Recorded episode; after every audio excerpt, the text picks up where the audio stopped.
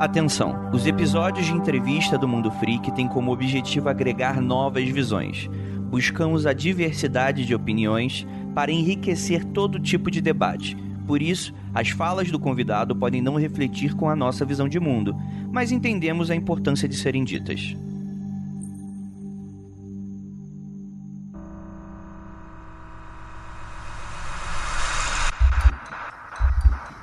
Não há nada de errado com seu áudio. Adentramos agora através dos seus sentidos. Estamos preparando você para o que vai acontecer nos próximos minutos. Além do que conhece por tempo e espaço, o contato com algo além. Não conte para ninguém e nunca olhe para trás, pois este é Mundo Freak Confidencial.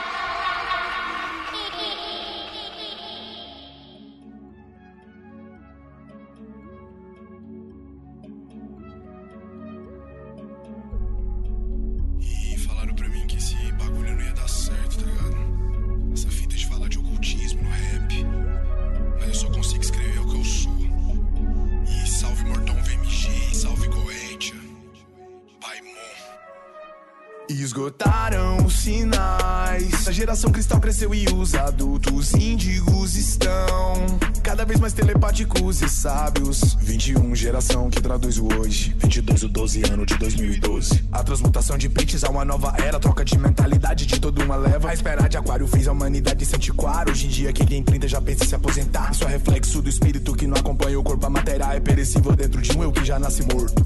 Contando as horas, comemorando. Longos dias e belas noites, queridos ouvintes. Está começando mais uma dose do seu Mundo Freak Confidencial, o seu programa de mistérios, do incógnito e, por que não, também dos demônios tudo. Eu sou Andrei Fernandes e hoje trouxe aqui ele, vindo diretamente do inferno, Paimon, mais conhecido como Paulo. Salve, salve, Andrei, meu mano! O inferno agradece o convite. Tamo junto, velho. Ah, meu querido. Paulo, antes de qualquer coisa, eu preciso fazer um pequeno agradecimento pela nossa conversa, porque eu tenho um, um amigo, também é o vitrineiro do nosso podcast, o Pedro, mais conhecido como Clown, como ele gosta de, de ser chamado. Meu e irmão. Mano, e, meu e assim, e eu preciso muito exaltar ele nesse início de programa, porque ele é um, ele é um cara que ele é simpático, otimista, Demais. aquele cara que tu olha e fala, ó, ó o cara que exala boas energias. O cara né? dono de uma educação sinistra, né, mano? O cara, Pois ele é. é. o tipo de cara que ele é tão educado e tão humilde que ele constrange você conversando com você. Tanto que o cara é sangue bom, né, mano? Exatamente, o exato oposto de mim, né? Então é muito estranho a gente manter essa amizade. Mas ele, ele indicou um som. Né, vamos colocar assim, muito bacana, e falou: pô, cara, dá uma escutada Massa. nessa parada. E aí eu Massa. escutei, mano, e eu pirei assim. Eu vou ser- até admitir um pouquinho, Paulo, que hoje eu não sou um cara muito musical. Eu escuto alguma coisa, tenho umas bandas Entendi. preferidas e tal, mas eu não sou aquele cara que fica o dia inteiro escutando música e tal. Não, não faço Sim. muito parte de- dessa parada. E mesmo assim, foi um som que me pegou. Eu falei, cara, eu preciso muito trazer você pra conversar com a gente, conversar comigo, porque vai ser muito bacana esse papo. Fico feliz de saber disso. O Claudio tinha me dado a ideia, falou de vocês, falou da temática. Eu achei do caralho. Ele falou, mano, os caras são meu irmão, você, né? O André é meu brother. Ele vai falar com você. Eu fiquei super empolgado pra isso, mano. Vamos trocar ideia, vamos bater papo. Nada melhor. Bem, antes de qualquer coisa, então, eu quero então perguntar pra você, afinal de contas, quem é Paulo e quem é Paimon? Mano, Paulo é, é um músico, um cara muito psicodélico, lunático, que ama arte, vive a arte 24 horas por dia. E no meio disso, eu criei esse projeto Paimon, cara. Eu tenho, eu sempre tive banda, né? Eu sempre fui do, do metal, do rock, pós-hardcore. Só que eu sempre ouvi muito rap, cara. O rap, ele sempre andou junto, lado a lado comigo. Só que eu nunca tive uma, vamos dizer assim, uma bandeira pra me levantar, pra acreditar que eu podia dizer algo pra alguém, tá ligado? E eu acho que a jornada minha que eu tive com a Alt, minha banda de metal e toda a minha jornada espiritual, resultou num, numa somatória do Paimon, digamos assim. Eu considero o Paimon meu alter ego, meu alter ego místico, tá ligado? Eu toco em temas que eu gosto de estudar, tem uma frase que, que ela me representa muito, que fala que a gente ensina o que a gente gostaria de aprender, né? E o Paimon, ele me ensina com muitas coisas, sempre que eu pego pra escrever alguma letra, se eu- sempre que eu pego pra pegar uma, uma nova tendência de algo que tá rolando pra falar, por exemplo, o, o- do Covid, o tema do Covid, é algo que eu busco dentro do meu conceito espiritual e ocultista falar. Eu não quis falar, por exemplo, dessa música do Covid que eu fiz, eu não quis falar da doença no geral. Te deixei uma pitada de espiritual nela, falando da galera que tá reencarnando em massa, falando desse novo, desse novo ciclo que há dentro. Eu acho que o Paimon, a diferença do Paimon e do Paulo Rocha é bem essa. O Paimon é como se fosse meu alter ego mesmo, assim, onde eu posso falar de ocultismo de uma forma livre sendo eu. É, o que já me leva a algumas perguntas relacionadas a isso. A primeira delas é: você tinha, tinha ou tem, né? Eu não sei como é que funciona isso. Se o Paimon funciona independente disso, é um pós. Você tem aquela banda do Última Teoria, né? Que você é sim. o vocalista, né? É, sim, sim. Como é que foi essa transição? Realmente foi uma transição ou foi uma essa coisa do, do rock pro rap? Ao mesmo tempo você tem é, essa coisa, você deixou para trás o lance da banda, continua com a banda? Como é que funciona isso? Não, a banda ainda tá nativa, cara. A banda tá nativa 100%. Inclusive fechamos com a Canil Record, uma gravadora daí de São Paulo, que toma conta do Claustrofobia, de algumas bandas daí. E a Alt é o seguinte, a Alt, ela, o metal, ele teve uma ascensão muito grande, o metal nacional, dessa cena moderna nossa, né, que é do metalcore, deathcore, new metal. Ela teve uma ascensão muito grande de 2010 a 2015, cara. Foi uma coisa assim que foi muito mágico. A gente pegou aquela transição do finalzinho do emo, a galera já não tava mais na onda do emo, não tava mais na onda do colorido, já tava na onda de som pesado. E nisso rolou o que a galera chamou hoje de hype, né? E consequentemente esse hype caiu, que tudo é cíclico, né, cara? E quando a, a, o metal começou a dar aquela decaída, daí eu me senti muito na necessidade de fazer música, velho, que eu não consigo ficar distante da música. E como eu sempre ouvi rap demais, já ganhei algumas batalhas de rap aqui, inclusive contra pessoas, o Gigante, que é meu irmão, cara, é do Atentado na Palme, são uns caras foda pra caralho, a gente já participou de uma batalha gigante aqui em Goiânia, com mais de duas mil pessoas, eu cheguei a ganhar essa batalha. Sim, é algo que tá, o rap tá comigo igual o metal, velho, só que o metal foi a representatividade, a representatividade que eu tive, né? A banda chegou em mais pessoas, mas aí em 2017 eu me vi na necessidade de fazer um rap. falei, não, velho, eu vou fazer um rap. Inclusive, mandar um salve pro Mortão VMG, que foi o cara que me produziu, assim, primeiro EP. Foi o cara que acreditou em mim, que falou, cara, vamos fazer um som junto. E eu falei, bora demais. E o produtor é um, o Mortão é um produtor de renome, né, cara? Produz várias pessoas, produz ADL, produz Nocivo Chomon, ele tem o projeto Patrick Orla. E isso deu início. Foi bem, bem nessa cara, nesse novo começo, que eu quis fazer uma parada com cara de rap, mas com as minhas características de rock. Eu não quis fazer um rock com rap, tá ligado? Igual muita gente faz. O cara é roqueiro e mete os beats com guitar, com pesado. Eu já não quis isso. Eu quis fazer um rap mesmo, só que com a ideia e com as letras que eu trazia no rock. Isso, isso é muito interessante, né? Mas você não, não, teme que talvez uma parte do público talvez rejeite, ache meio estranho, falar, pô, o cara que eu conheci no metal, de repente tá com rap, né? Às vezes um pouquinho do preconceito e tal. Como é que funciona Sim. esse impacto? Cara, rola isso, rola isso. Eu, eu tenho uma eu tenho uma sorte, não sei se é sorte o nome, cara, eu acho que é uma benção mesmo. Eu tenho uma benção muito grande, cara, que a galera que curte o meu som, curte o meu trabalho, é uma galera que, que curte muito, tá ligado? A gente é aquela frase, somos poucos, mas somos loucos. A galera me apoia muito, velho. É um bagulho assim, quando eu posto algo no Instagram, cara, galera, soltei uma música nova. Sai neguinho do inferno, postando, ajudando. Isso aí eu agradeço demais o universo, porque eu sei que isso é uma benção. E, mas mesmo assim rolou. Rolou algumas pessoas que falou, pô, mano, mas você é do metal, tem aquela rixa, né? A galera acha que você só pode ser de um estilo musical. Eu falo, pô, mano, o, o som que eu escuto dentro da minha casa, na real, se você soubesse o que eu escuto, você surtaria. Uhum. Tem metal, mas ao mesmo tempo tem música eletrônica, eu gosto de RB, eu gosto de rap, eu gosto de, de tudo, tá ligado? Eu gosto de samba pra caralho. Aí eu, eu penso assim, dessa forma, eu acho que meu som tá tendo a minha verdade, tá ligado? Tá tendo as minhas letras, tá tendo o meu caminho. Eu acho que quando a galera que gosta mesmo do meu trampo no metal, eu acho que quando eles escutam as letras, eles conseguem assimilar aquilo ali. Não dá um choque neles tão grande, porque uhum. é os mesmos assuntos que eu falo, tá ligado?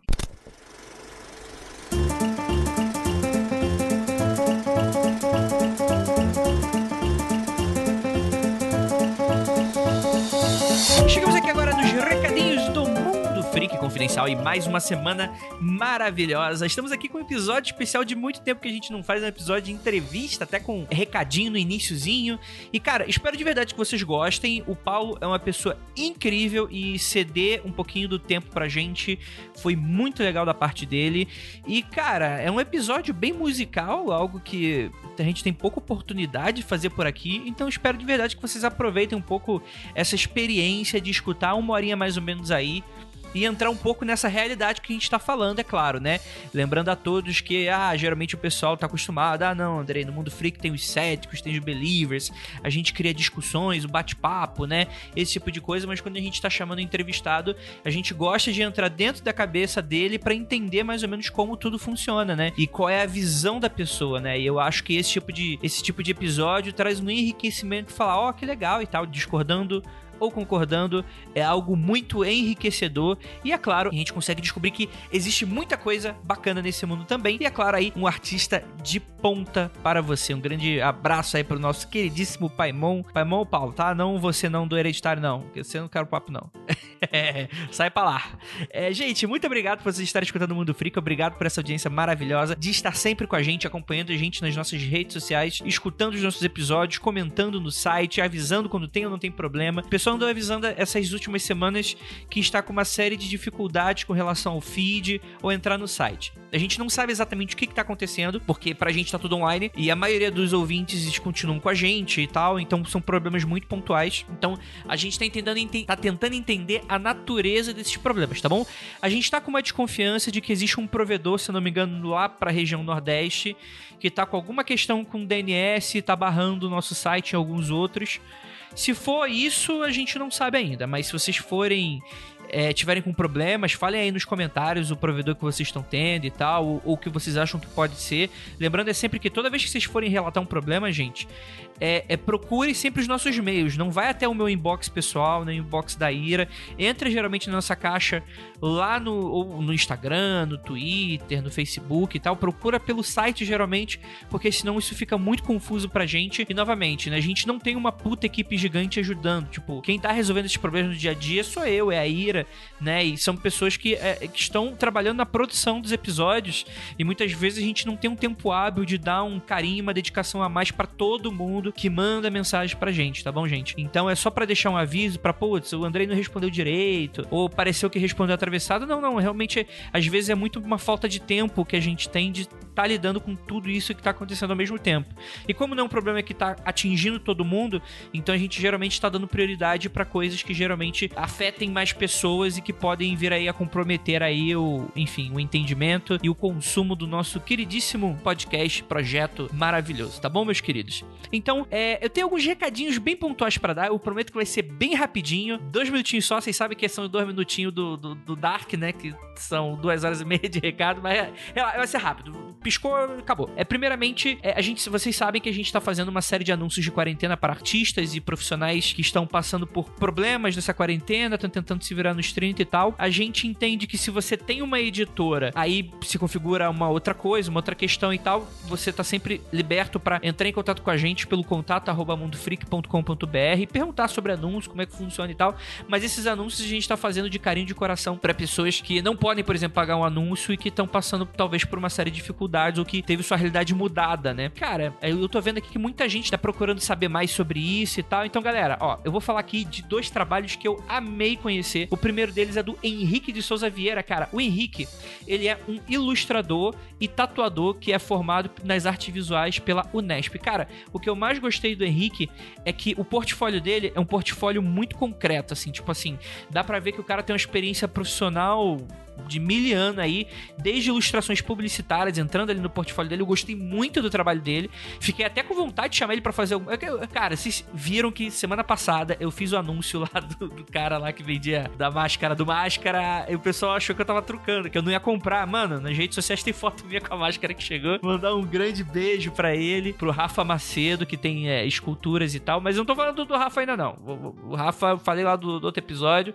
Tô falando aqui agora do Henrique. Tu tem que tomar cuidado aqui com esse. Com, essa, com, a, minha, com a minha síndrome de atenção aguda aqui que eu, que eu tenho. Voltando aqui pro, pro, pro Henrique. O Henrique, cara, ele tem um trabalho fantástico. Então, para você que tem empresa, pequena empresa, gostaria de trabalhar melhor redes sociais, gostaria de trabalhar um visual de embalagem, visual de produto, visual para tua empresa.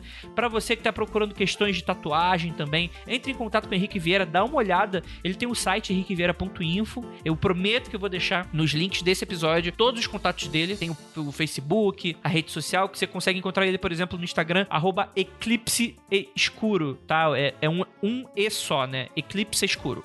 Tudo, tudo junto. É, e, cara, ele é um cara muito bacana. E ele fala que ele também, pra, por essa questão do corona, né? As tatuagens estão um pouco mais complicadas e tal. Mas ele tá trabalhando muito seu lado artístico e tá enviando as imagens em alta resolução para você, caso queira imprimir em casa.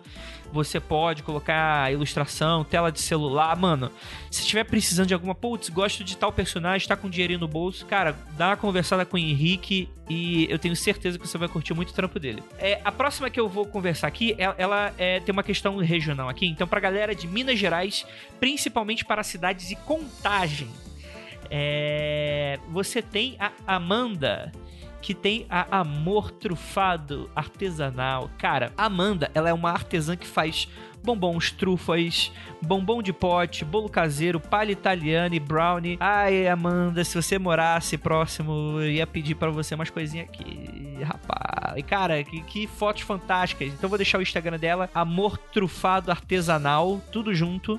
Qualquer coisa, vocês sabem que os links vão estar aí no site. Você pode ir lá e dar uma olhada para você que é de contagem ou regiões próximas. Entre em contato com a Amanda, que eu tenho certeza que vocês vão gostar muito. Não provei ainda, mas eu tenho certeza que quando a gente se encontrar, ela vai me dar um presentinho de bombom, hein? Fica aí, a... fica aí o pedido doce pros outros de graça. é, mas eu pago também, tá, mano? Se quiser que eu, que, eu pague, eu pago também. Porque eu sou desse também. Tem que, tem que, tem que investir. Tem que investir nos mercados locais, galera. Para de dar dinheiro pro Choquito. Com, compra, compra aqui da Amanda, que, que, é, que é bacana e tal. É, Choquito, se quiser patrocinar a gente, eu retiro essa frase. É. Gente, agora é sério. SP Fantástica Online. A nossa São Paulo Fantástica agora vai acontecer no Brasil e no mundo todo, por que não? Você acompanha lá no nosso canal, no canal Mundo Freak. Eu vou deixar o link para você já ir seguindo e já ir se preparando, porque dia 1 de agosto vai ser um sábado, a partir das 10 horas. Teremos 8 horas inteiras de conteúdo. A gente vai passar um sabadaço com você.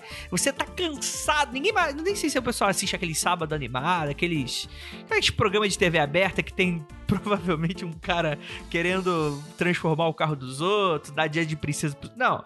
Aqui é entretenimento de puro qualidade informativo. SP Fantástica é, é uma feira, né? E, putz, como é que a gente traduz isso pro ambiente online? A gente se encontrou nessa problemática e, cara, a gente tá montando umas coisinhas tão especiais que eu acho que vocês vão gostar muito do que é. Vão ter uma série de circuitos de palestras, a gente vai falar sobre artistas, ilustradores, a gente vai pessoas falando sobre áreas diversas, bate-papos exclusivos sobre a área do entretenimento. E, e, tudo com aquele com o nosso seu jeitinho. Então, se você gosta de produzir, sei lá, você gosta de. Você vai escrever, vai quer falar sobre folclore, por exemplo. Cara, tenho absoluta certeza que algum dos papos ali, a gente vai ter diversas pessoas que vão estar tá ali falando sobre criação de, de coisas como essa, por exemplo. Ou então, para você que é consumidor, vão ter diversos bate-papos ali relacionados, putz, como é que a gente encara uma obra, como é que a gente consome melhor, indicações de coisas bacanas que a gente pode fazer. Cara, vai ser um programaço para você esse sábado. O evento vai ser totalmente gratuito e colaborativo, né? A gente vai estar tá ajudando projetos sociais, então também é um a mais para você. Você sabe que ah, é, assistindo a gente você vai estar tá ajudando também. E quem vai estar tá lá? É toda a equipe do Mundo Freak de cabeça, tu já, já sabe. A Juliano, Tupá, Lucas, Jay. E cara, vai ter muitos convidados bacanas. A gente já anunciou Mikan Flávia Gazi, Rafael Fernandes, Load Comics, só gente bacaníssima e cheia de conhecimento para passar para vocês. E é claro, tem aquele bate-papo gostoso entrando na sua casa. Então, gente, para finalizar, vou falar aqui rapidinho de um financiamento coletivo que eu tenho um brother que tá participando, que é o André Matut... Eh, eh, André, eu não sei falar teu nome, porque eu sou burro. André Matutelli, não é, não é Matutelli, é Martus Kelly, eu acho que é isso que se fala. O André, ele tá fazendo as ilustrações de uma obra muito bacana que está agora no Catarse, que é uma obra que foi publicada pela primeira vez em 1798, que tem o nome como Willand, ou A Transformação, que é um romance que dá o pontapé inicial pro gênero conhecido como a literatura gótica norte-americana. Olha que maneiro. A história se passa na zona rural do estado da Pensilvânia, onde vivem a família, né, os Willands, um casal de irmãos e tal, super psicológica, que tem várias questões estranhas e misteriosas acontecendo. A gente tem combustão humana espontânea, enfim, prato cheio para você que curte Mundo Freak. Dê uma olhada lá no Catarse, catarse.me barra Willand, W-I-E Land. Vou deixar aí também para vocês e a arte do André está fenomenal. Tá sendo lançado aí pela editora Diário Macabro. Mandar um grande abraço para eles. E é isso, gente. Bora lá pro episódio, para não me estender muito. Bora lá e espero que vocês gostem da vida, obra e trajetória do nosso queridíssimo Paimon, onde quer que ele esteja, no inferno, não, aqui no Brasil mesmo, produzindo coisas iradas. Então é isso, bora lá escutar.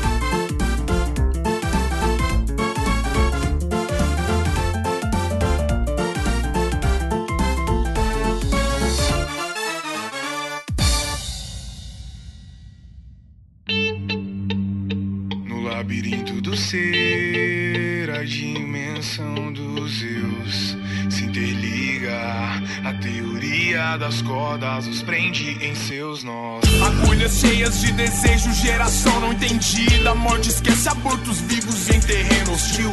Trombando as entidades dentro dos outros, dos loucos, dos sujos, dos hospedeiros do mal, legião. É nóis mesmo, é profundo, eu tô atento ao oculto. Eu vejo os gestos e os vultos, a voz que fala eu escuto. Entendo bem desse assunto. Quem tem medo eu excluo, eu abri mão do tumulto. Hoje eu prefiro ser só.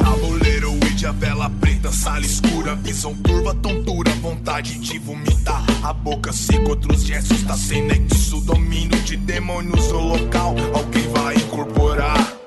A gente já mergulha num- numa das perguntas que eu tinha, justamente sobre se, ao assumir, né, essa, essa persona Paimon e começar a tratar sobre esse tipo de coisa ah, cada vez mais profundamente nas músicas, se você meio que atendeu a um chamado, você considera isso um chamado pra falar sobre esse tipo de temática dentro, dentro da música? Como é que funciona pra você? Acredito, acredito sim. Eu acredito, velho. Eu, ouvi uma frase, eu, eu guardo muito frases das pessoas. Você vai ver que no decorrer da conversa eu vou falar várias coisas que eu vou lembrar, assim, em forma de frase. Uma frase que eu ouvi uma vez, mano, que ela, ela me explicou demais, tá ligado? Ela fala assim, ó. O cara pergunta pro outro, fala, mano, o que, que você veio fazer na Terra? E ele fala, cara, a gente veio fazer o que a gente sente mais falta. Ligado? E eu tomei essa frase pra minha vida. E eu, quando eu senti a necessidade de escrever o projeto Paimon, foi quando eu vi isso. O rap tá em alta, tá em ascensão até hoje. Agora o trap dominou um pouco mais, né? Mas essa onda do rap ainda tá em alta. E eu vi, cara, que a galera tinha muito letras pejorativas. A galera era pouca gente dando ideia de consciência de verdade. Eu tentei seguir meu caminho nisso. Falei, velho, tô sentindo a ausência disso aí no, no, no rap. Eu sou uma ferramenta sonora pra isso. Eu tenho o meu conhecimento, eu tenho as formas que eu estudo, eu tenho a minha verdade. E aí eu tentei levar isso pro rap dessa forma. Senti falta, senti ausência, não foi inspirado em ninguém. Inclusive, depois surgiu um mano aí, depois assim, não sei, tô- posso estar falando bosta, pode ter sido antes. Mas eu lembro que a galera me mostrou bem depois do projeto tá rolando, o, o Ghostman, né? A galera me comparou a ele, falou, pô, mano, que massa, seu trampo parece o do Ghostman, só que eu não conhecia. E eu achei do caralho ver mais gente falando de ocultismo na letra. Eu não sei, na real, as letras deles em si se fala só de ocultismo ou se é a postura, mas só de ter uma postura representando isso, eu achei muito foda. Nossa, isso é muito bom. Uma ferramenta sonora com mensagem estelar.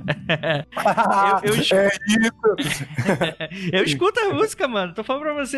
Eu memorizei quase a letra. mano. Pô, fico cantando em casa com a minha voz horrorosa. Isso aí. Mano, memorizou as letras, você já me conhece 70%. O Ó, resto Ih, é- rapaz, olha aí, ó. é- Então vamos tentar, vamos tentar achar esses outros 30% aqui nessa conversa aqui. Só bora. Beleza, última pergunta, assim, pra gente já mergulhar nesse tema místico, mas que é, Mas- cara, você não acha que, principalmente num Brasil cada vez mais conservador, você não acha que esse tipo de mensagem limita um pouco o público? Ser talvez uma parada mais comercial, que Sim, mandar um sim, louvor, um rap louvor, não seria mais comercial? Certeza, é, mano. Limita sim, velho. Tanto pela temática que tem, né, todo mundo que tá preparado pra ouvir certas coisas, tá ligado? Uhum. Tem coisa que você fala que você pode ofender uma pessoa. Você chegar na pessoa e a pessoa fala, não, eu, eu acredito em Jesus. Fala, não, eu também acredito em Jesus, só que eu também acredito em Buda, eu também acredito no Chico Xavier. eu também... Isso confunde algumas pessoas. Não, mas aí você tá comparando o filho de Deus, tá ligado? E o Uhum. tema que eu abordo muitas vezes deixa a galera constrangida. Minha namorada mesmo, cara, no começo ela estranhou um pouco. ela, ela veio de origem evangélica, assim, da doutrina, de família. E quando ela começou a entender minhas ideias, a forma que eu pensava, ela começou a se assustar um pouco, assim, saca? Só Uhum. que com o tempo ela viu que era, falou, não, velho, na verdade é, são só polaridades diferentes da mesma energia. Ela Uhum. percebeu que no fim das contas o que eu passava era só a forma que eu acreditava, mas não mudava o, o sentido final, né? Vem por aí. Entendi. Isso é muito bom, né? E aí, beleza. A gente tem o pai. Você assumir essa persona, isso foi antes ou depois do filme Hereditário? Foi antes, cara, foi antes, o filme foi depois, você acredita? E como é, como é que tu. tu, sei lá, de repente tá, o pessoal começou a falar, cara, tem um filme, não vou te falar nada não, mas... Foi, foi demais, foi demais. O, quando eu, eu fiz, eu, eu, sempre estudei a Goetia, cara. No período de 2012 a 2015, eu, eu tive uns estudos de, de, da mente, de magia, de ocultismo, do conhecimento, assim, eu tive bem aflorado. E eu percebi que dentro da Goetia, é, Goetia é um livro, são grimórios, né, que foi escrito no século XVIII, que tem origem de Salomão, que dele, Deus, quando ele teve encontro com Deus, Deus pediu para ele, ele pediu para, na verdade, ele teve encontro com Deus e Deus falou para ele, você, como filho de Davi, vou te dar o direito de escolher um, um poder aí, o que, que você quer, mano? E o cara escolheu sabedoria, tá ligado? Essa mesma sabedoria, Deus considerou ela plausível para dar para ele o ensino da Goetia, que foi o dos 72 demônios, que era totalmente contrário ao da Cabala, mas também com o mesmo número. E dentro desses demônios, cara, o que eu mais identifiquei, assim, foi Paimon, velho. Eu achei do caralho, saca? Ele, ele vamos diga, digamos que ele é bonzinho, tá ligado? Ele é um demônio, assim, a imagem dele não é suja, igual o Baal, que tem várias pernas, cara de sapo. Não, Paimon não. Paimon é um personagem com rosto afeminado que chega em cima de um camelo rodeado por músicos. E ele tem o poder do conhecimento de toda a sabedoria. Eu falei, velho, isso aí eu achei mágico, tá ligado? Uhum. E quando eu fui escolher o nome do projeto Paimon, eu já tinha umas três músicas, só que eu não tinha o nome. Aí da noite pro dia veio o nome Paimon. Eu falei, mano, eu acho que isso vai representar bem, velho, que uhum. eu quero passar, tá ligado? É. E foi assim que surgiu a ideia. Mas vamos lá, uma galera mística acha que você associar nomes assim dessa forma pode ser algo meio, prejudi é, é, meio prejudicial pra pessoa. O que, que você acha disso, desse tipo de papo? Sim, mano, sim, sim. Eu, na real, eu ainda brinco com meus amigos, né? Eu falo os trevosão. Tem uma galera que ela é, tipo assim, é totalmente contrária ao pensamento que eu passo. Uma mina uma vez entrou no meu Instagram e falou, né, você se diz ocultista, e eu não me digo nada, né? A menina, você se diz ocultista, eu acho que você deveria ter é, mais conhecimento e não passar as ideias que você passa nas músicas. Você sabe que isso é proibido, você sabe que isso é só pra uma galera específica. E aí, mano, eu dei trela, só que eu tratei ela mal na educação. Eu falei, não, velho, aí eu não acredito nisso, não. Eu acredito que todo conhecimento tem que ser compartilhado, senão não vai valer a pena ele tá aqui. Conhecimento é pra isso. E a menina ficou brava comigo, falou, não, velho, eu te admirava, mas você tá falando de satanismo de uma forma muito exposta.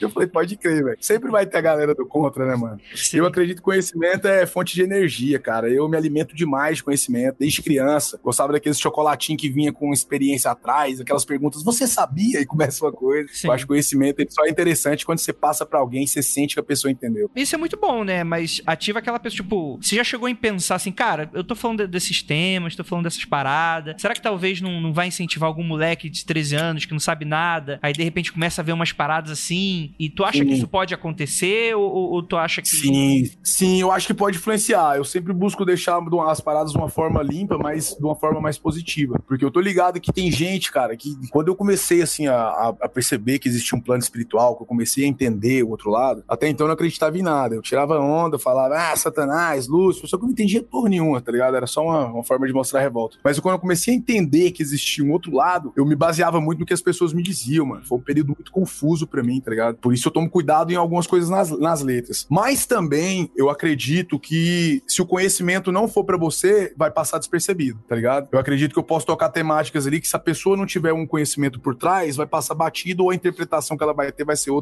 totalmente diferente. Porque a arte dá esse plural, né? Você escreve uma frase, a Raul Seixas, por exemplo. Raul Seixas escreveu uma frase, viva a sociedade alternativa, falando de Alistair Crowley, a ditadura considerou aquilo lá, mano, um tormento, que exilou o cara, tá ligado? Só que o cara tava falando de satanismo, ele brincou com a autoridade daquele ali no momento, só que a galera não entendeu o satanismo. O povo, os policiais espancaram ele, espancaram, botaram o cara exilado pra fora, tá ligado? Uhum. Então eu acho que a música também dá essa ambiguidade, às vezes a galera pode entender uma frase que eu tô falando de diversos sentidos. É aquilo, né, mano? Se lidar com esses temas aí, vai ter gente falar que você realmente é satanista, matando criancinha, coisas assim, né? Pois é. E ainda mais num, num, num Brasil, como eu falei, cada vez mais conservador e é um perigo que fica cada vez mais real, né? Real demais, é demais. Muita gente confunde isso, né, cara? Eu não gosto dessa onda do, do diabo, de chifrinho, capa, maldoso. Eu acredito mais em Lúcifer como uma forma de simbolismo, saca? Foi o cara que viu mais próximo do criador, assim, falar assim, cara, eu não acredito muito nisso que você tá me falando, dentro de mim tá falando outra coisa. E o criador falar pra ele, irmão, você vai descer, eu vou te amaldiçoar pro resto da sua vida. Ele, não, beleza, eu assino no papel embaixo, mas eu não concordo com o que você disse. Eu acho que esse ponto de rebeldia de Lúcifer é admirável, tá ligado? Eu acho que essa é a maior forma de, do simbolismo de querer algo que você quer e arcar com as consequências. Fala, mano, foda-se o que vai acontecer, eu quero. Só que eu não acredito nesse diabo maldoso, sabe? Esse diabo que fica tentando os outros, furando as pessoas. O diabo, pela própria Bíblia, matou poucas vezes, tá ligado? Quem matava quem era mal, quem mandava você escolher entre um filho e um boneco era, era, era Deus, cara. O diabo, ele, ele sempre teve outra visão. Mas a maquiagem que deram pra ele foi essa, né? Pra mim é conhecimento. Nada mais que isso. É, e uma das suas músicas, né, dá pra ver que você gosta de brincar bastante com essa, com essa questão ambígua de. Quando a gente fala.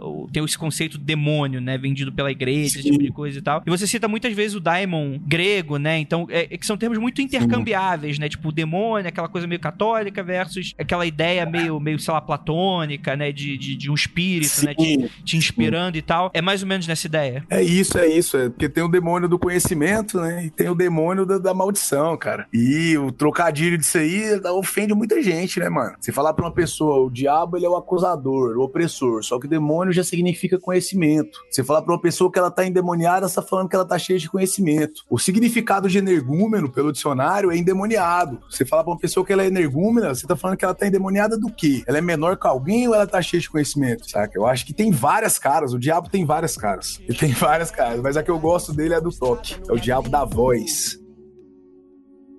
Quem vai me dizer que sim, dizer que não? Quem irá ouvir a voz dentro da minha cabeça? Seres humanos são céticos demais pra acreditar que somos de outro planeta. Quem você é sozinho?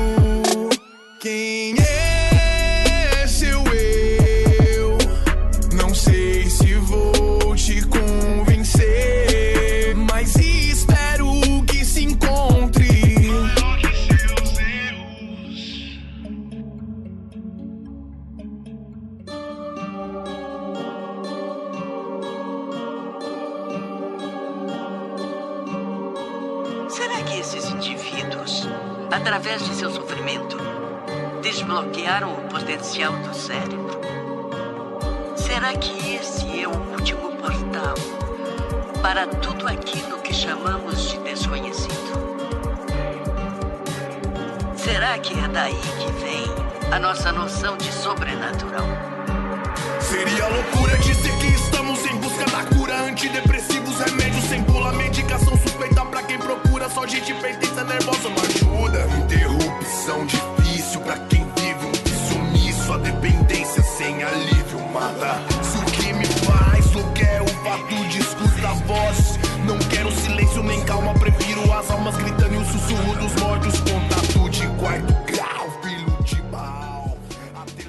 escutando suas músicas, ó, eu- obviamente que não, não, não se limita só a isso, mas por exemplo, eu vi citações a Crianças Índigo, Exilados de Capela, Kundalini, Sansara, Ouroboros, conceitos telêmicos, isso aqui só pra ficar no, no raso aqui entre a gente e tal. o que deu pra perceber que você é um cara bem estudado, né? Que você realmente, você não tá falando assim só pra chocar, só pra, né, tipo, que tem gente que fala, ah, essa Lúcifer, haha, 666, que fica muito no, Ah, do bem supérfluo, né, mano? é, fica no Pois é. supérfluo. Onde é que você pega esse conhecimento todo? Mano, então, isso, é, isso complementa aquela parte que a gente tava falando aquela hora sobre entender as letras. Ó, você citou várias coisas que eu falo nas letras. Você só memorizou essas coisas porque você sabe o que elas são ou buscou descobrir depois que leu a palavra. Eu acho que é aí que tá o toque, tá ligado? Eu não gosto de, por exemplo, numa música minha falar, ah, foda-se Jesus, pau no cu do seu Cristo. Isso aí soa de uma forma que pode ser trágico pra uma pessoa, mas eu gosto de falar que existem mais Jesus, Moisés foi igual. Quando a pessoa vai buscar, vai falar, não, o que, que esse cara tá querendo dizer? Vai entrar e vai entender isso aí. Sobre isso, cara, quando eu sou, eu sou meio assim, velho, eu sou meio surtado e meio paranoico em coisa que eu, que eu tô duvidando ou que eu tô querendo saber. Aí quando eu quero ler sobre algo, quando bate alguma coisa em mim, velho, eu, eu leio, eu saio lendo tudo, mano. Tudo quanto é artigo, procuro livro pra saber disso, saca? Vou atrás de vídeo, vou atrás de- das informações. E nesse, no meio dessas informações tem umas, umas coisas que me atraem muito. Tipo, a Sansara. A Sansara foi algo que eu descobri com o tempo que o budismo acredita, que é o ciclo da vida. Mas eu tive essa viagem sem ninguém me falar isso, saca? Sem nenhuma religião tentar me implicar isso. E eu acreditei, eu falei, mano, isso aqui tudo se repete, velho. Saca? Foi uma brisa que eu tive comigo e eu observei várias coisas da minha vida acontecendo, os mesmos problemas repetindo com pessoas diferentes, mas do mesmo modo, tá ligado? Eu comecei a entrar numa, numa onda de pensamento de eu entender que tudo era cíclico. Eu lembro até que eu falei com um amigo meu, Cavalo, Salve Cavalo. Ele é um amigo meu muito inteligente, cara. Ele tem um saber, assim, bem empírico dele, sim. É um bagulho bem interno dele. O moleque é foda. E eu, eu falei com ele sobre isso na época que eu surtei. Eu falei, mano, eu tô vendo tudo em ciclo. Eu tô vendo todas as coisas se repetindo e tal. Aí ele, mano, isso aí é Nietzsche. Já ouviu falar no Eterno retorno? E eu falei, não, mano, nunca ouvi falar sobre isso. Sabia quem que era Nietzsche bem por alto. E ele falou, não, velho, vou te explicar o que, que é. Nietzsche falou isso aí, pá, falou que uma, uma noite um demônio esgueirou na beira da cama dele e falou, velho, se você estiver vivendo essa mesma vida sua repetida para sempre daqui, você nunca vai sair. E foi o lance que eu tive, velho, parecido, tá ligado? E foi quando eu comecei a perceber que mais pessoas tiveram também. Que aí ligo já nesse caso da Sansara, os orientais, né, a galera de lá acredita que o ciclo da vida é bem simples, que você morre, depois você volta até você evoluir várias vezes. Eu vi que os espíritas também pensavam assim, sabe? Eu vi que mais pensadores, até ateus, né, no caso de Nietzsche, que ele não tem uma fé definida, Deus para ele tá morto, em alguns outros pontos de visão, Deus para ele é outra coisa. Mas eu vi que todo mundo tinha uns pontos de raciocínio igual, né? Vi que várias pessoas tinham esses pontos iguais. E aí é onde eu pego os termos para minhas músicas, velho. As coisas que eu quero tocar, eu falo, eu gosto de falar rapidão. Falo sobre a Sansara, pô, já pulo o assunto, não explico o que, que é e deixa a galera ir atrás, tá ligado? Falo sobre os adultos índigos, geração cristal, vup, já deixo, galera, deixo no ar e saio. Isso é uma, uma característica do meu som mesmo. Você notou isso aí bem notado. Tamo uhum. junto, mano. O apitinho de cachorro, né? Tipo, a gente fala, opa, tem alguma coisa aqui. Vamos, vamos,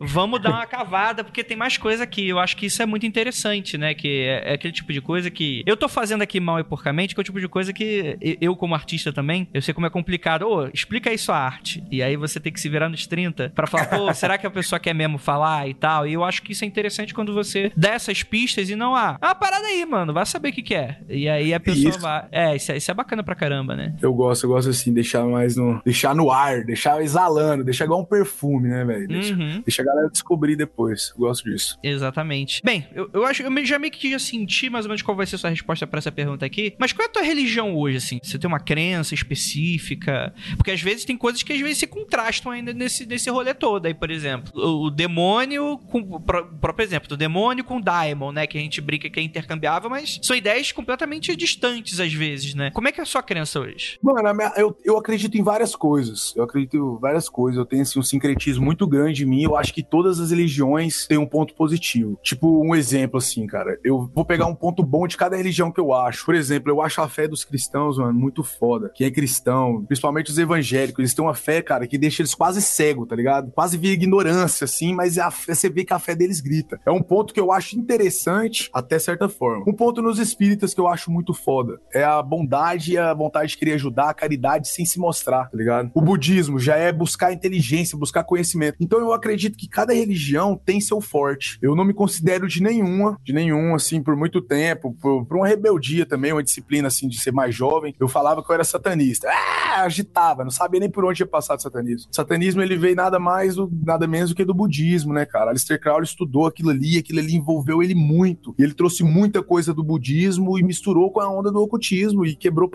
tá ligado? Então eu quero quebrar os meus também, por isso que eu não me encaixo em nenhuma religião. Mas eu gosto de todas, cada uma me passa uma coisa assim legal. Você já citou Nietzsche, né? Agora o Alistair Crowley e tal. Quais pensadores assim que mais te chamam a atenção? Mano, eu posso falar em música, porque eu, eu não sou um cara muito de ler livros. Eu leio claro. muitos artigos e leio livros que referentes, né? Alguns que não tem como não ler, mas eu não sou um cara de busca infinita. Eu sou, sou muito constante, inconstante assim, eu sempre tô mudando minhas fontes. Mas na música, velho, eu acho que um dos pensadores assim que me pirou muito é o Beto Cupertino, velho. É um cara que depois você pode até procurar sobre ele. Ele é um cara aqui de Goiânia. Ele tem uma banda chamada Violence. E ele toca muito no assunto de, da espiritualidade sem falar do espiritual, tá ligado? Sem soar como nenhuma religião. E aquilo trazia uma sensação de conforto em mim, cara. Porque eu via que mais gente pensava dessa maneira, tá ligado? É que, tipo, na política atual, hoje em dia você é obrigado a ser de esquerda ou direita, senão você tá o isentão, você vira o isento, você vira em cima do muro, tá ligado? E esse cara, o Beto Cubertino, ele mostrou nas formas da letra que ele podia muito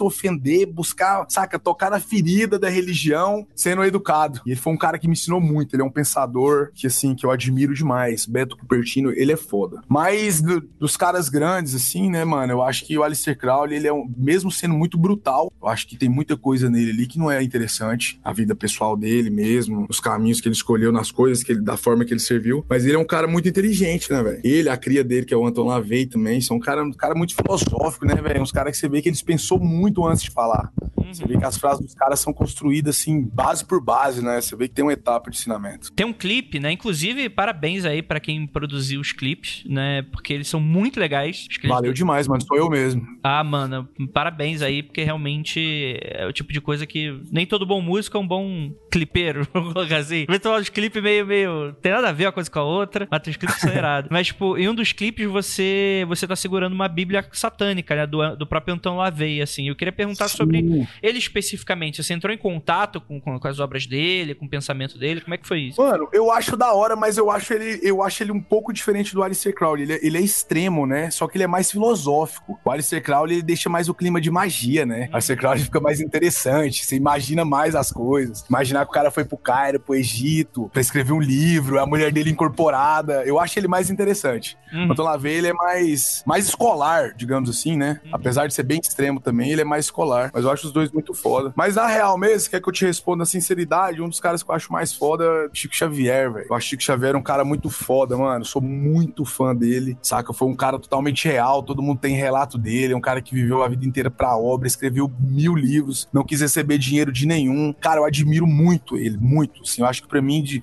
falar quem, quem é um cara espiritual, escritor, e eu acho que Chico Xavier, pra mim, ele bate todos. Todos, assim, todos disparado mesmo. Sou fã. Você, como é que foi esse teu contato com ele, assim? Ou foi só por, por procurar saber e tal? Você tem alguma história sobre isso? Mano, a, a minha avó, ela era da Umbanda, né? Ela era do, da Umbanda, candomblé, ela trabalhava com isso. Ela foi muito tempo, ela era mãe de santo, né? Ela foi iniciada na Umbanda com 11 anos e eu fui criado por ela. Na vida inteira, até meus 15 anos, eu, eu fui criado com ela. E eu sempre vi isso, só que eu não tive curiosidade. Igual eu te falei, eu, eu não acreditava muito nessas coisas. Eu achava que era meio mentira. Só que com 21 anos, velho, eu tive um surto muito louco. Eu vi umas coisas que me fizeram ver o mundo de outra forma, saca? Eu tatuei no meu rosto, inclusive, eu tatuei o número 21 ao contrário no espelho, para sempre que eu olhar no espelho eu lembrar quem sou eu e escrevi esquizofrenia em grego na testa para ninguém entender o porquê eu sou louco, por causa dessa fase. E nessa fase eu estudei muita coisa para tentar ver o que que era, o que, que eu realmente acreditava. E foi quando eu descobri o Chico Xavier, que eu ouvia falar, né, mas para mim era só mais um doidão na, na mídia. E quando eu comecei a ver o, o, trampo do cara, comecei a ver tudo que ele fez, toda a, toda a história, os casos que ele mudaram, naquele do tribunal, cara, que ele me chocou quando eu descobri aquilo, da mãe, você tá ligado nesse? Uhum. Que um filho mata o outro, dois amiguinhos brincando, aí ele manda uma carta, fala, mãe, não foi meu amiguinho que me matou, foi sem querer, assim, assim. O juiz aceitou essa carta, aceitou a apelação e não condenou a criança. Saco, eu achei isso muito foda. E quando eu descobri mais a história dele, eu percebi que ele era um dos caras que eu mais inspirava, assim, ó, pela, que, pela vida é... e pela vivência. O, fi o filme dele, do Chico Xavier, acho que, é, não sei se tem mais de um filme, mas um deles é falando sobre esse caso, né? Um caso jurídico, né? Que, que sim, tem, sim. É, das mães, né? As mães de Chico. Isso, isso aí, mano. Sensacional. Mas muito interessante, né? Porque aí a gente tá viajando em muitos conceitos que. Às vezes dá pra notar que você tem, tem essa pegada eh, revolts do, no bom sentido de, pô, é um cara que. mas, que, que, é bom, porque, porque, assim, a gente tá vivendo um mundo muito complicado, com pessoas muitas vezes que às vezes, enfim, frutos de seus meios, também muito complicados. E eu acho que é mais do que natural e saudável, às vezes, ficar puto é bom, né? Às vezes, principalmente. Sim, é, é um aquela pouco... de escape. Exa e, e, muitas vezes, tipo assim, um pouco dessa lógica cristã, colocar, não, tem que ser bom, tu tem que ser ovelha, cordeiro, e é isso aí, e, e qualquer coisa, tipo, você não pode se sentir triste, você não pode se sentir com raiva, né? Como se isso fossem sentimentos além, além humanos, né? Quando não é verdade, né? Há muitas é vezes a raiva, né? Essa coisa que fica dentro da gente, às vezes isso aí vai se tornar munição, isso aí vai se tornar energia pra gente fazer mudança no, no mundo. E vai né? maltratar né? o corpo, vai refletir em alguma doença de alguma forma. Também, também. Sim. Enfim, quando num tratado, uma parada desequilibrada, com Sim. toda certeza, né, mano? Mas é aquilo, né? Se revoltar é bom também, né? Porque você é uma, se torna um agente de mudança. Eu, eu acho que isso é muito interessante. Só que é muito legal conversando com você, que você também tem esse toque meio, pô, Chico Xavier é muito legal, Jesus falava umas paradas interessantes, né? Sim, demais. De, de não excluir, de não ser excludente, né? Eu acho que isso é, é, é muito interessante. É, é, demais, mano. Inclusive, eu fiz uma música. Eu tenho uma música que é sobre Lúcifer, sabe? Ela conta a história em primeira pessoa de Lúcifer, como se fosse uma visão dele, sobre, contando sobre que ele foi expulso para paraíso e tal. E essa música eu tenho gravada desde 2016 e eu toco ela, ela, tem, ela tá com quase 200 mil plays lá no meu canal, só no violãozinho. E só que na real eu tenho uma música que eu fiz antes dela, que eu fiz uma para Deus, que é como se fosse Deus falando comigo, só que ninguém conhecia. E quando eu toco elas no show, assim, a galera depois do show, eles vêm comentar comigo: caralho, mano, você fez uma música falando de Deus, mas você acredita, você gosta de Deus ou você gosta do diabo? De qual dos dois você gosta? Fala, mano, eu gosto de todo mundo. Todo mundo me ensina alguma Acende coisa. uma vela pra Deus, outra pro diabo, só pra não ficar. se garantir. Sejam bem-vindos ao recinto onde tudo é vermelho. Pessoas enlouquecem, aqui não há saída. A mente é um labirinto, estamos presos a ele. Em uma utopia, evolução da espécie. Somos todos portais, cores umbilicais de outras dimensões. Me diz o que é real, me diz quem é você. Me diz quem somos nós, você é capaz de abstrair todo o enredo sem seu medo. Já classificaram tudo em quadrinho, você se encontra, criarão um tabuleiro, desfizeram a aliança. Quem vai iludir os fiéis mais uma vez? Sejam bem-vindos ao recinto onde tudo é vermelho. Pessoas enlouquecem, aqui não há saída. A mente é um labirinto, estamos presos a ele. Uma utopia, evolução da espécie. Que que cês quer comigo? Eu já falei,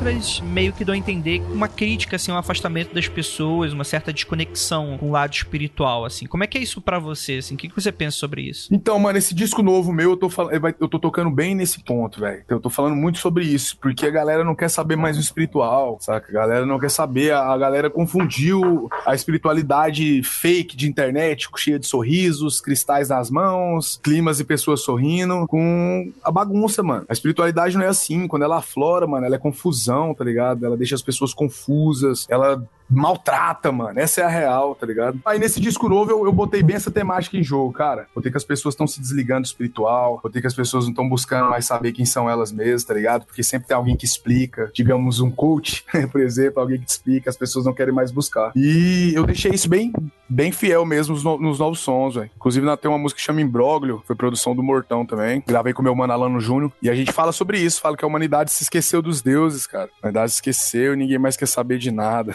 Todo dia eu recomeço,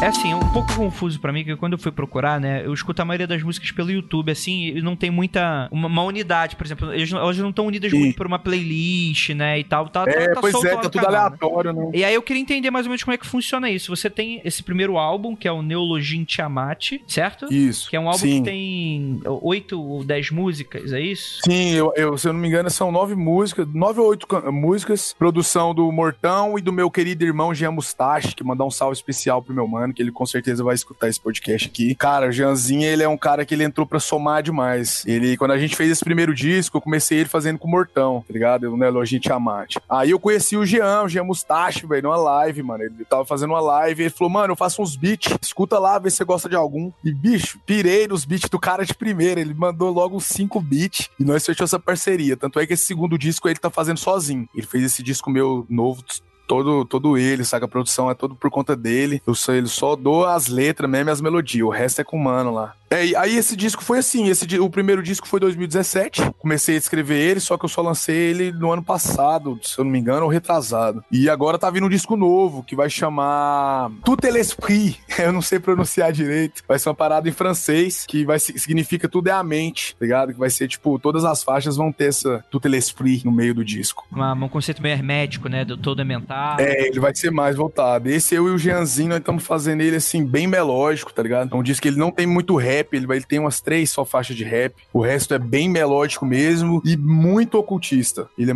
tá bem oculto, tá com muita informação. Então houve assim, houve uma, uma, uma mudança, assim, você achou legal mudar? Como é, por que a mudança, assim, do, do rap? Porque é, é muito diferente esse primeiro teu, teu primeiro álbum, né? Quando tu vai pro segundo, só tem três, três de rap e tal. Por que que dá essa mudança? Então, mano, eu acho que foi por adaptação mesmo. Eu acho que eu, eu dei uma saturada um pouco de flow, tá ligado? Hum. Eu acho que meio que ele imitou muito, virou só aquela onda, ou é speed flow, ou é aquelas. Beleza, vira, skrr, vira, Aí eu falei, não, velho, eu vou fugir um pouco dessa linha, eu vou cantar mais. Aí eu dei mais atenção pra, pra melódico, velho. Uhum. Mas pode mudar também, nada, nada programado, né, velho? Ficou uma eterna mudança, eterna metamorfose. Show. O próximo disco pode voltar a ser rap também. Esse primeiro, quando você planejou assim, eu não sei como é que funciona, ou se é algum padrão, por exemplo, um- quando o artista pensa um álbum, é, ele vai pensar em todas as músicas primeiro. Como é que foi pra você, tipo assim, ah, ah, não, é- eu, eu escrevi essa música que vai ser o começo, essa que vai ser o final, ou você simplesmente saiu escrevendo, juntou tudo e deu o nome? Normalmente eu vou fazendo sons de acordo com que eles vão surgindo na minha mente. Eles vão sendo enviados pra mim, eu sinto a necessidade de fazer. Só que o meu próximo EP, que esse meu disco agora ele tá pronto, esse o novo disco. Só que eu já tô com a ideia pro próximo. E o próximo ele vai chamar Insanidade Sóbria, que eu vou contar da nova fase que eu tô vivendo agora, cara, que eu descobri que eu tô com hipertensão, tá ligado? Eu fui pro hospital quase infartando três vezes. Bagulho louco, eu senti minha mão entortar e aquela fita toda. E eu dei uma freada assim brutalmente, velho, do uso de droga,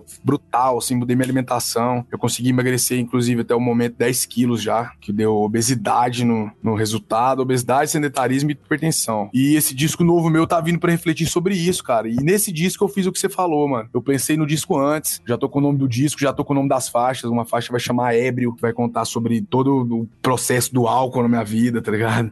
Eu quero contar, eu quero botar uma faixa chamada Ayahuasca Visions, que eu quero contar um pouco sobre o espiritual de uma forma diferente, sem o lance de droga, como espiritual. E esse disco eu- fiz dessa forma assim, mas normalmente não. Normalmente eu vou, vou juntando ideia e no final eu, vou, eu concretizo. Falo, não, o disco vai ser assim. Essa foi a primeira vez, eu acho, no, no- não, na última teoria eu fiz sim, planejado. Mas essa do Paimon vai ser como vai ser o terceiro disco, foi o primeiro que eu planejei antes, o nome das músicas e a temática. Show de bola. É, é, aproveitando então pra falar um pouquinho disso, ainda mesmo aqui nesse primeiro álbum, nesse do Tiamat, você tem uma- a música do síndrome de pânico, né? Além disso, você fala de como alcoólico e tal. São problemas do mundo cotidiano, né? Do mundo. Eu queria entender mais ou menos. Elas são aqui um desabafo, uma- um contar de experiência. Sim, mano. Mano, a Síndrome do Pânico, inclusive, ela é produção do Índio, do ADL. Salve Índio. A ADL é um dos grupos de rap que eu mais inspiro no Brasil. E eu tive o prazer de ganhar esse beat aí do Índio, cara. Ele me deu de presente. E essa música eu fiz sobre uma parada que eu tive mesmo. Há dois anos atrás, eu perdi minha avó, a avó que eu citei no começo lá, fui criado por ela. E foi um período muito difícil pra mim, tá ligado, cara? E eu tive síndrome do pânico nesse período. Eu não sabia o que era síndrome do pânico até então. Pra mim, a síndrome do pânico era ter medo de alguma coisa. Na minha cabeça ignorante, não sabia o que era, não tinha conhecido os próximos com isso. Pra mim, a síndrome do pânico era ter medo de alguma coisa. E na verdade, não. A síndrome do pânico é uma reação química que acontece dentro do seu cérebro, que você tem todas as sensações de um infarto. Seu corpo entra num pânico, num modo vermelho lá de alerta, que a sensação é que você vai morrer, velho. Sensação é que você vai morrer, falta o ar, saca? A mão entorta, você tem a total, total certeza que você vai morrer, seu coração dispara, e quando você chega no médico não é nada, tá ligado? Você chega lá, não é nada. E isso aconteceu comigo, velho. E a letra eu quis descarregar mesmo, a letra foi exatamente o que rolou. Cheguei no médico, o médico olhou pra minha cara e falou, mano, você não tem nada aí, sua pressão tá normal, você tem síndrome do pânico. Pra mim foi um choque, mano. Eu falei, que fita é essa? Ele falou, você vai precisar ir no psiquiatra, vai tomar remédio. Aí eu comecei a tomar remédio, inclusive, com um amigo meu passou pra mim. Comecei a tomar uns clonazepam, umas, umas paradas pra ficar mais calmo, só que não adaptei com o remédio, velho. Não adaptei com o remédio e tentei seguir normal e parou.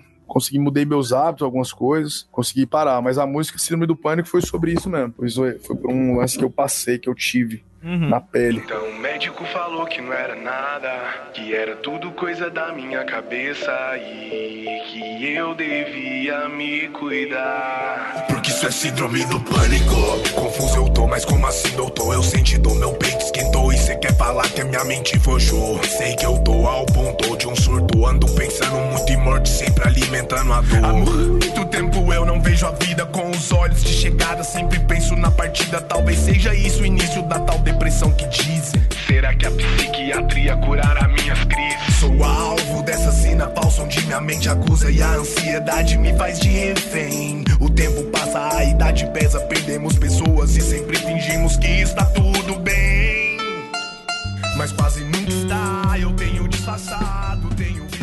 Acho que casa muito com as coisas, né? Porque hoje em dia a gente costuma muito separar o nosso lado material e espiritual, quer dizer, tipo, hoje em dia na sociedade, né? Então, quer dizer, se você quer o seu lado espiritual, você vai pra igreja, o lado material você vai pro trabalho, e é tudo de uma coisa não influenciar na outra e tal, mas eu acho que, que tem muito diálogo nisso, né? E, e eu acho que a busca pelo, pelo seu lado espiritual também deve talvez auxiliar isso, né? Como é que foi para você? Teve essa ajuda? É... Você sente que. Ou foi separado, tipo, ah, não, uma coisa não tem relação com a outra? Mano, tem, tem sim, cara. Quando eu, quando eu tive os primeiros surtos meu, assim, que eu, que eu ouvi vozes, tá ligado? Que eu vi que tava rolando uma parada diferente comigo e eu não ia ser mais a mesma pessoa depois daquilo, eu tive muitas dúvidas, mano. Tive muitas dúvidas. Eu, por muito tempo eu achei que eu tava ficando louco, que eu tava, que eu ia ter que ser internado, que eu ia ficar doente. Mas a busca espiritual me ajudou muito. Eu percebi que era uma sensibilidade que eu tinha, tá ligado? Uhum. Escrever sobre isso, poder compartilhar isso e mostrar para as pessoas, cara, não, vocês não são loucas, vocês estão passando um processo que mais pessoas passam. Eu acho que isso aí ajuda, eu acho que isso é uma automedicação, uma autocura que eu tenho fazendo som e explicando para mais pessoas que essa voz que a gente escuta é algo que não tem muita explicação, mas tá ali, é real. Uhum. Você não tá louco, tá acontecendo, tá acontecendo algo, tem algum contato, tem alguma interferência no seu cérebro. Eu acho que isso é um procedimento. E isso é, é, é mais metafórico ou de fato você, você se, se vê como um sensitivo, assim, de conseguir escutar as coisas, uma certa iniciação? Mano, eu acredito que eu tenho uma sensibilidade muito grande em observar as coisas e traduzir elas rapidamente, tá ligado? Uhum. E eu consigo, um exemplo, freestyle. Vamos fazer um freestyle. Eu consigo fazer um freestyle e descarregar uma informação em poucos,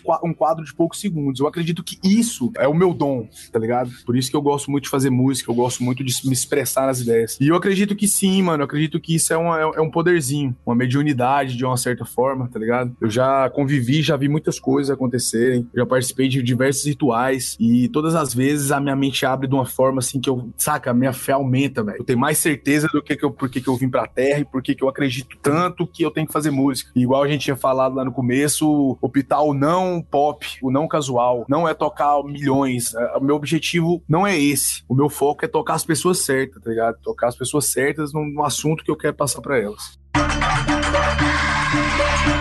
O medo de coisas invisíveis é a semente natural daquilo que todo mundo, em seu íntimo, chama de religião.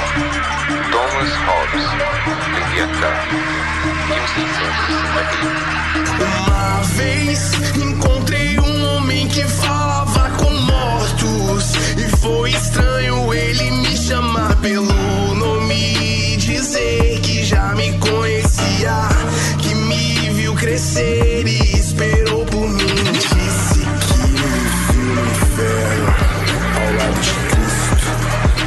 só que ele era só um morador de rua com as vestes sujas, viciado em crack, completamente possuído. Por isso que eu dei ouvidos. Ele me disse que somos estrelas eu decidi um cometa que o inferno é aqui. Me disse várias certas e certas, mas certas Jesus não faria presença na sagrada moradia se ele não fosse um Exu. Existe a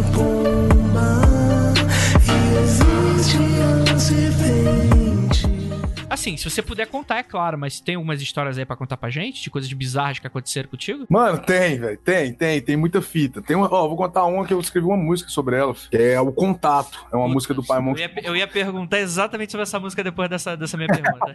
pode ir pá, pode pá demais, mano. Essa música foi totalmente real. O que que aconteceu? Na, na linguagem poética dela, eu traduzi um, o contato com um cara só, mas aquilo lá, na verdade, foram vários contatos que eu tive as coisas que eu falei no decorrer da música, saca? Uhum. Uma vez eu fui para São Paulo, cara, eu fui, na, eu fui na Cracolândia, lá da Cracolândia, lá na Praça da República. Tinha uma galera fumando pedra, crack, galera muito louca. Nessa época eu tava uma época muito conturbada minha, muito, muita droga, muita loucura, tá ligado? E eu caí lá pra esse rolê dessa República. Eu caí lá pra essa Praça da República, sentei no chão com os caras, os caras fumando crack do lado, eu tomando pinga mais os caras, tomando altas balas, muito louco. Mano, rolou uma fita muito louca. Um cara virou pra mim, e eu sempre questionei Deus nas minhas músicas, saca? Aí um cara virou pra mim, mano, completamente trocado, endemoniado, velho. O cara tava muito louco de, de crack, de, de pinga, tá ligado? Ele virou pra mim e falou assim: ó, e aí, você tá me procurando, né? Aí na hora eu dei aquela gelada, né? Falei, vixe, ele vai viajar em mim. Aí, tô falando com você, você tá me procurando, né? Eu falei, não, tô não, bro, tô de boa, tô só trocando um rolê aqui. Ele, não, você tá assim, eu conheço as músicas, eu sou Deus. Mano, nessa hora eu arrepiei, velho. Eu arrepiei, foi muito sinistro. Aí mistura tudo, né, mano? A sensação de loucura, de licergia, com aquele, daquele branco, daquela troca espiritual, que eu acredito muito na troca, tá ligado? Acredito Uhum. que quando as pessoas estão perdidas assim, é mais fácil de usar o cavalo, de tomar o corpo, de tomar a men- a mente. E o cara virou pra mim e falou várias umas coisas muito sinistras. Falou, mano, eu sei que você me procura. Tudo enrolado, tá ligado? Eu sei que você me procura, eu sou Deus, mas eu quero falar pra você que eu conheço. Aí eu, tipo assim, não, mas conhece o quê? E falando meio confuso, porque tava muito louco, tá ligado? Uhum. Aí ele falou assim: É, eu conheço aí, você serve esse Deus aqui, ó. E apontou, cara, pra minha. Eu tava de calça. Ele apontou pra minha perna esquerda, que é onde eu tenho uma cruz de cabeça pra baixo tatuada. E ele falou: Você serve. Eu falei: Que, mano? Aí eu já entrei em choque. Aí ele falou assim: É, você, sempre quis saber meu nome, né? Mas eu tenho vários nomes. Eu sou várias coisas. Aí começou. Mano, foi um ritual que foi inesquecível pra mim. E uma das coisas que ele falou nesse bagulho que eu guardei, que eu botei na, numa letra da música da Alt, foi que ele falou assim: ele falou, ó, você é uma estrela, você veio pra esse cometa, você veio pra cá, pra Terra um cometa, pra trazer mensagem pra todo mundo através da sua música. O cara não sabia eu era músico, o cara não sabia de nada, tá ligado? Ele falou: você veio pra trazer mensagem pra essa galera, e sua missão é essa. Você só vai sair embora daqui quando você completar e conseguir passar toda a sua mensagem. E quando alguém me perguntar, você fala que você é uma estrela, você falou com Deus. Mano, esse cara falou isso quando ele terminou de falar, foi assim, ó, segundos. Ele começou a vomitar, velho. Começou a vomitar, começou a passar mal. Aí já trocou a mente, tentei conversar com ele, puxar mais informação. Falei, mano, vem cá de novo. Ele já me estranhou, já trocou o olhar, tá ligado? Uhum. E esse dia um dia muito louco pra mim, velho. Falou várias coisas que não dá nem pra eu prolongar aqui, velho. Que nessas horas a mente fica muito confusa. Você se alimenta muito daquele momento, só que ao mesmo tempo você não tá acreditando que ele é real. Fala umas coisas que você não saca. Mas rolou muita coisa nesse dia, foi foda, velho. É, eu sei que sei como é que é, né? Ro- Rola um pouco dessa atmosfera meio onírica, né? Depois você fica se questionando, cara, essa parada aconteceu mesmo? Que é uma parada tão inacreditável. É sinistro, parece que do- dropa endorfina no seu corpo, que naquele momento que você tá ali, parece que até as coisas brilham. Parece que as, as coisas é mais lenta. Quando você sai dele, a sensação é só certeza, só que você não lembra muito bem as coisas que rolaram, velho. Eu já participei de vários rituais, a, a sensação é sempre essa. Você vê várias coisas, você vê seus gestos trocando, vê vontade sua trocando. De repente você tá querendo fumar, você nem fuma. Você quer fumar pra caralho, tá ligado? Tudo isso aí é trabalho, né, velho? Isso é o trabalho pra enfraquecer a carne e o espírito ficar mais forte. Essa música Contato fala bastante sobre isso, né? Eu queria perguntar se a pessoa, né, que, que, que falou com você é real, ou se era produto só do, da música, né? Como uma, uma ficção lúdica, né? Pra tocar as pessoas, mas realmente a pessoa existe, né? Real, mano, real. Mano, os meus sons, eles vão ser sempre reais, assim, ó. Claro que um ou outro, igual o Lucifer, eu não sou Lucifer, né? Eu fiz uma música falando que eu era Lucifer. Mas, de certa forma, eu quis passar algo também, pessoal meu. Mas, normalmente, meus sons são reais, mano. São paradas que eu vivi, ou coisas que eu presenciei muito perto, saca? Ou eu tive uma- algum pensamento sobre. Eu não gosto muito de escrever sobre realidades que eu não, que eu não tive, mano. Eu acho que é mais sincero comigo mesmo, tá ligado? Uhum. Escrever uma coisa, as coisas que eu passei. E é mais legal também, né, velho? Quando o fã tem fã que vem no- perguntar as paradas. Tipo, tem uma música que fala sobre uma overdose que eu tive com um chá de cogumelo, intoxicação. Fiquei muito louco, quase morri. Os fãs vêm perguntar, mano, aquilo é real mesmo. E quando eles descobrem que, são- que é real, o bagulho é 100%, você vê na cara dos caras, fala, pode crer, mano. A energia é trocada ali na hora, tá ligado? Fala, mano, é isso aí. É real. O bagulho é sincero. É, é nós mesmo. Entendi, muito bom, muito bom. Tem alguma outra história aí que, de coisas que aconteceram contigo e que formaram esse ser que escreve essas músicas? Cara, uma vez Deus falou comigo, velho. Uma única vez. Uma única vez Deus falou comigo através da minha mente, não através de um mendigo ou de qualquer pessoa, tá ligado? Eu tive um contato, eu tive uma onda de LSD. Ácido lisérgico é a coisa mais íntegra que a alma vai conhecer, velho. O ácido lisérgico, ele é algo que ele consegue elevar a percepção do ser humano a, nossa, mano, a fora daqui. E uma vez, em uma, uma dessas ondas que eu tive, uma dessas trips, cara, eu, eu, eu tava numa busca muito grande, descobri quem que era eu. Foi nesse período de 2000 e, 2011, eu tava com 21 anos e tal, foi nessa fase. E eu tomei um ácido, mano, e de repente eu tava nas ondas infinitas, pai, minha onda trocou. A onda trocou, já deu uma paz em mim. Eu quis distanciar da galera pra curtir uma brisa sozinho. Eu fui pra debaixo de uma árvore, saca, velho? E essa árvore falou comigo, mano. Foi um bagulho muito louco. Só que não foi o falou de filme, abriu uma boquinha nela e falou. Não, não, não existia nenhuma palavra. Não existia, não existia som. Era dentro da minha mente, tá ligado? Só que foi uma troca de energia que foi assim, ó.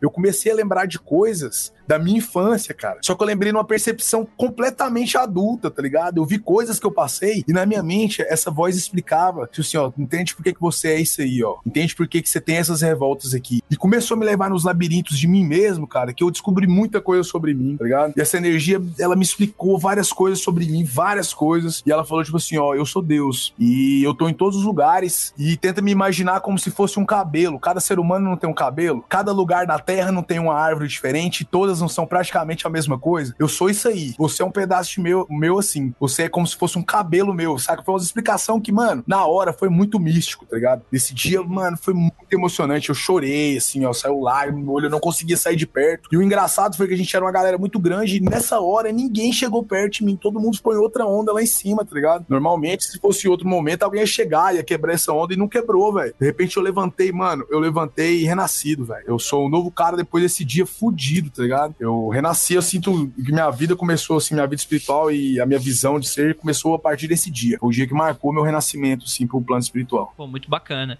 Hoje em dia você pratica alguma coisa em si? Ou, ou é só arte? Não, mano, hoje em dia é só, só arte mesmo, eu só descarrego, me tornei só um mensageiro. Na época que eu estudava muito, que eu buscava magia, buscava entender o que, que era essa atmosfera de manipular as coisas através de alquimia, eu fiquei muito perturbado, mano. Não dormia, velho. Não dormia, tá ligado? A minha mente ficava muito confusa. Era uma busca sem fim, assim, de vício, tá ligado? Só queria ficar sempre louco, cada vez mais louco, porque parecia que aquela dimens dimensão lá me desmembrava mais coisas, tá ligado? Parecia que quanto mais eu aflorava a loucura dentro de mim, mais eu conseguia arrancar informação da terra, informação das pessoas, informação das coisas que eu tava vendo. E foi um período muito conturbado e hoje eu sofro as consequências dele, né, mano? Hoje eu tô com problema de coração, vários bagulho aí, e hoje eu dei uma freada.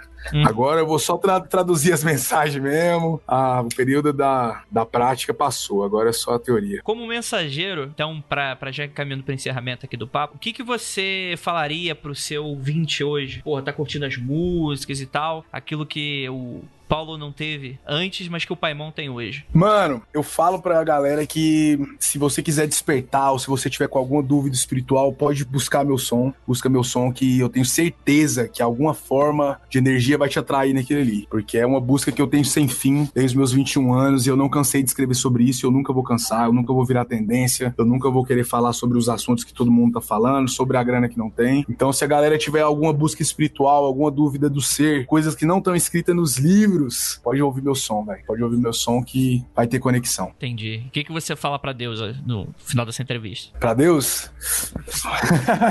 Cadê você?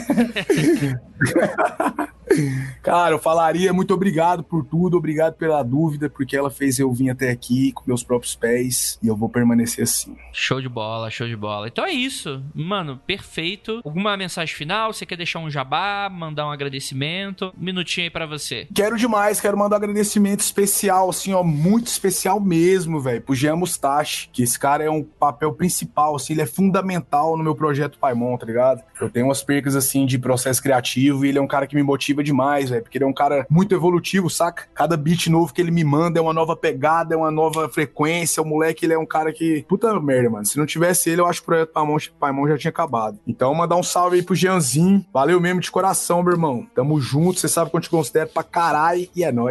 Show de bola então. Paimon, muito obrigado aí por esse tempinho, por essa entrevista. Gostaria de fazer um pedido para você. Você pode pedir para os meus ouvintes não olharem para trás? Não olharem para trás? Vou pedir agora. Ouvintes do Andrei, não olhem para trás. Perfeito. Uma vez encontrei um que falava com mortos. E foi estranho ele me chamar pelo nome, dizer que já me conhecia, que me viu crescer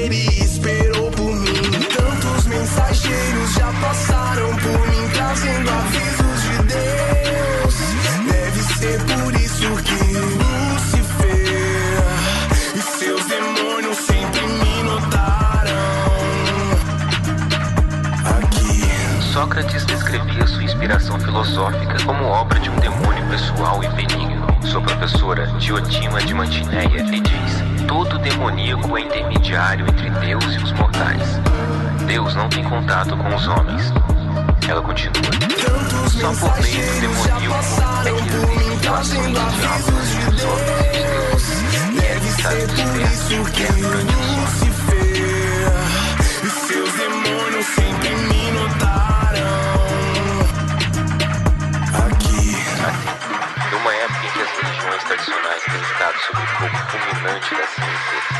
não é natural cobrir os antigos deuses e demônios com vestes científicas e chamá-los de alienígenas? mundofreak.com.br